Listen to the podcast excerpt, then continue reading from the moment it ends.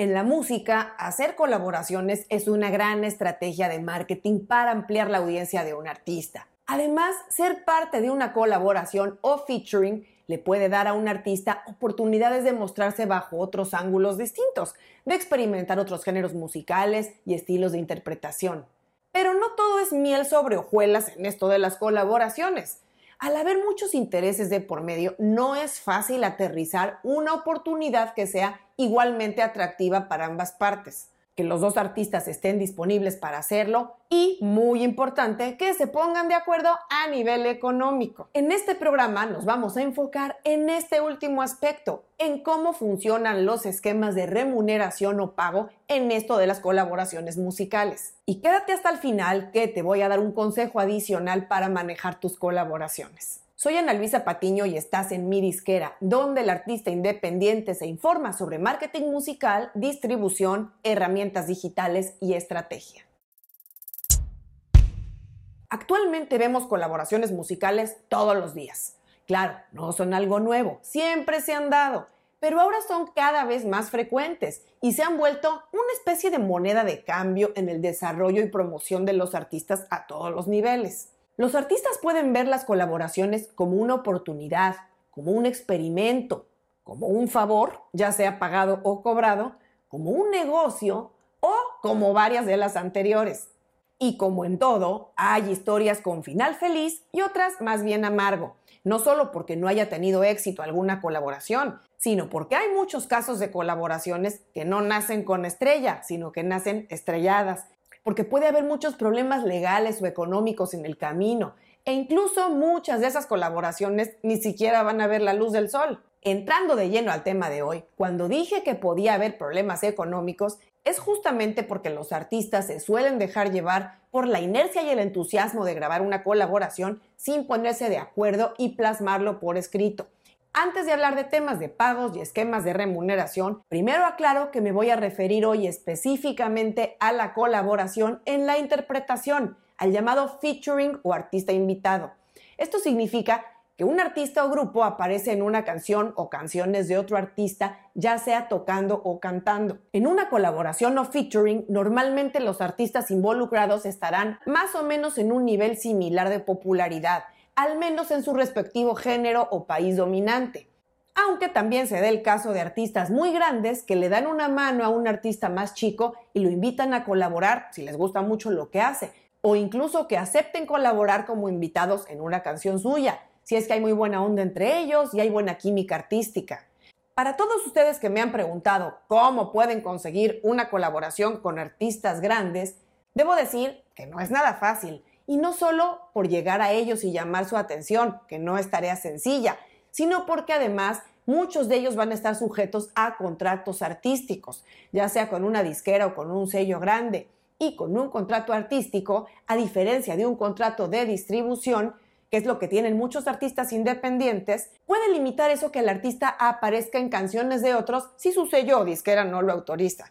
Digamos que no se mandan solos. Pero vamos a regresar al punto del pago y asumiendo que ya ambos artistas están de acuerdo en hacer una colaboración y que no tienen ningún impedimento a nivel contractual, entonces hay básicamente tres esquemas de remuneración. Vamos a revisar uno por uno. El primero es la regalía autoral y o mecánica. Esto es cuando el artista invitado accede a no cobrar nada por su participación como intérprete, pero le pide al artista o sello dueño de la canción que le permitan participar de la regalía autoral o de la regalía mecánica del máster. Claro, la regalía autoral aplicaría si aportó algo en la composición de la canción.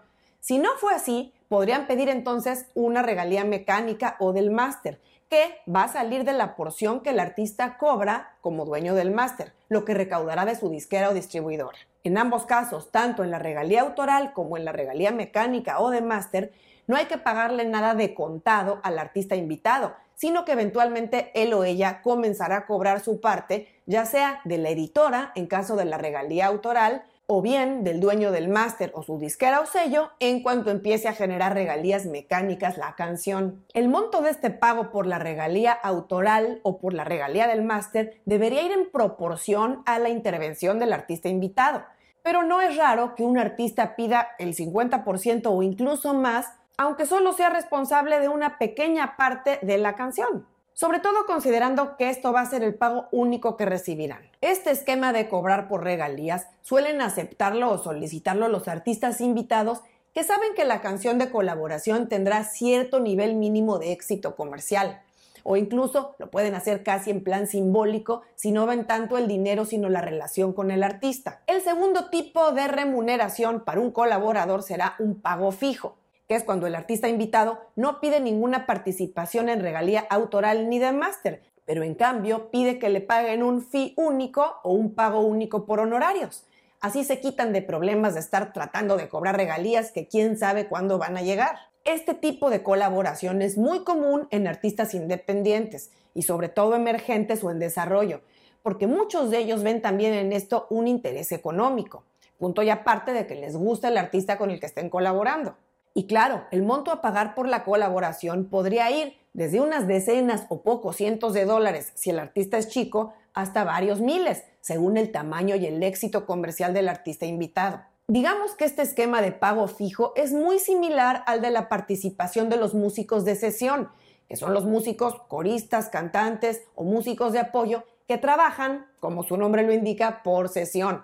Se meten al estudio con un artista, graban algún instrumento o voz o coros y se llevan su pago acordado sin ningún tipo de remuneración posterior. La gran diferencia entre un featuring o colaboración y un músico de sesión es que este último no requiere que su nombre esté en el campo del crédito del artista. Y el tercer esquema de remuneración para las colaboraciones es la cortesía. Como su nombre lo dice, la cortesía es cuando no hay un pago de por medio, ni tampoco otro tipo de remuneración en regalías, ni autorales, ni de máster. Digamos que solo piden su crédito en la canción, porque se maneja como una especie de intercambio o de favor, y no es raro que haya planes de apoyo de marketing en conjunto, invitaciones a sus respectivos shows y otras cosas por el estilo. Este tipo de cortesías se da también en el caso de artistas independientes que no tienen ningún compromiso con ninguna disquera o sello y pueden darse el lujo de hacer un favor desinteresado a un colega en el que apuestan mucho a nivel artístico. Y como te adelanté al inicio del programa, quiero dejar por acá un consejo final de cómo debes cerrar un acuerdo de colaboración correctamente para evitar problemas futuros. Es primordial ponerse de acuerdo en cuál será el esquema de remuneración antes de grabar la canción. Si lo haces después, corres el riesgo que si hay desacuerdos en los términos y no logran negociar, la colaboración se puede quedar enlatada y sería una pérdida de tiempo y de recursos para todos. Así es que una vez que establecieron si va a haber un fee u honorarios fijos o bien un porcentaje de regalías autorales o mecánicas, etc., debe quedar por escrito y firmarse por ambas partes. Hay que darle una copia a todos los involucrados, por ejemplo, tu distribuidora. Dicho esto, lo siguiente es que si hay un split o división de regalías autorales, los compositores involucrados deberán registrar el tema con sus respectivas editoras en el porcentaje previamente acordado. Y si hubiera un acuerdo de división de regalías del máster o regalías mecánicas, el artista o sello que es el dueño del máster deberá hacerse responsable de pagar su parte correspondiente al artista invitado cuando comience a cobrar regalías. Hay distribuidoras como OneRPM que ofrecen la opción de hacer el split o división de pagos de regalías de máster, lo cual es muy útil y quita carga de trabajo y responsabilidad administrativa. Con esto el artista invitado solo necesitaría darse de alta y crear una cuenta gratuita dentro de la distribuidora en cuestión y meter sus datos personales y de pago para empezar a recibir su porcentaje correspondiente cuando se genere. Y recuerda que si no has escuchado o visto el programa donde hablé de los temas de remuneración a los productores, te lo dejo aquí.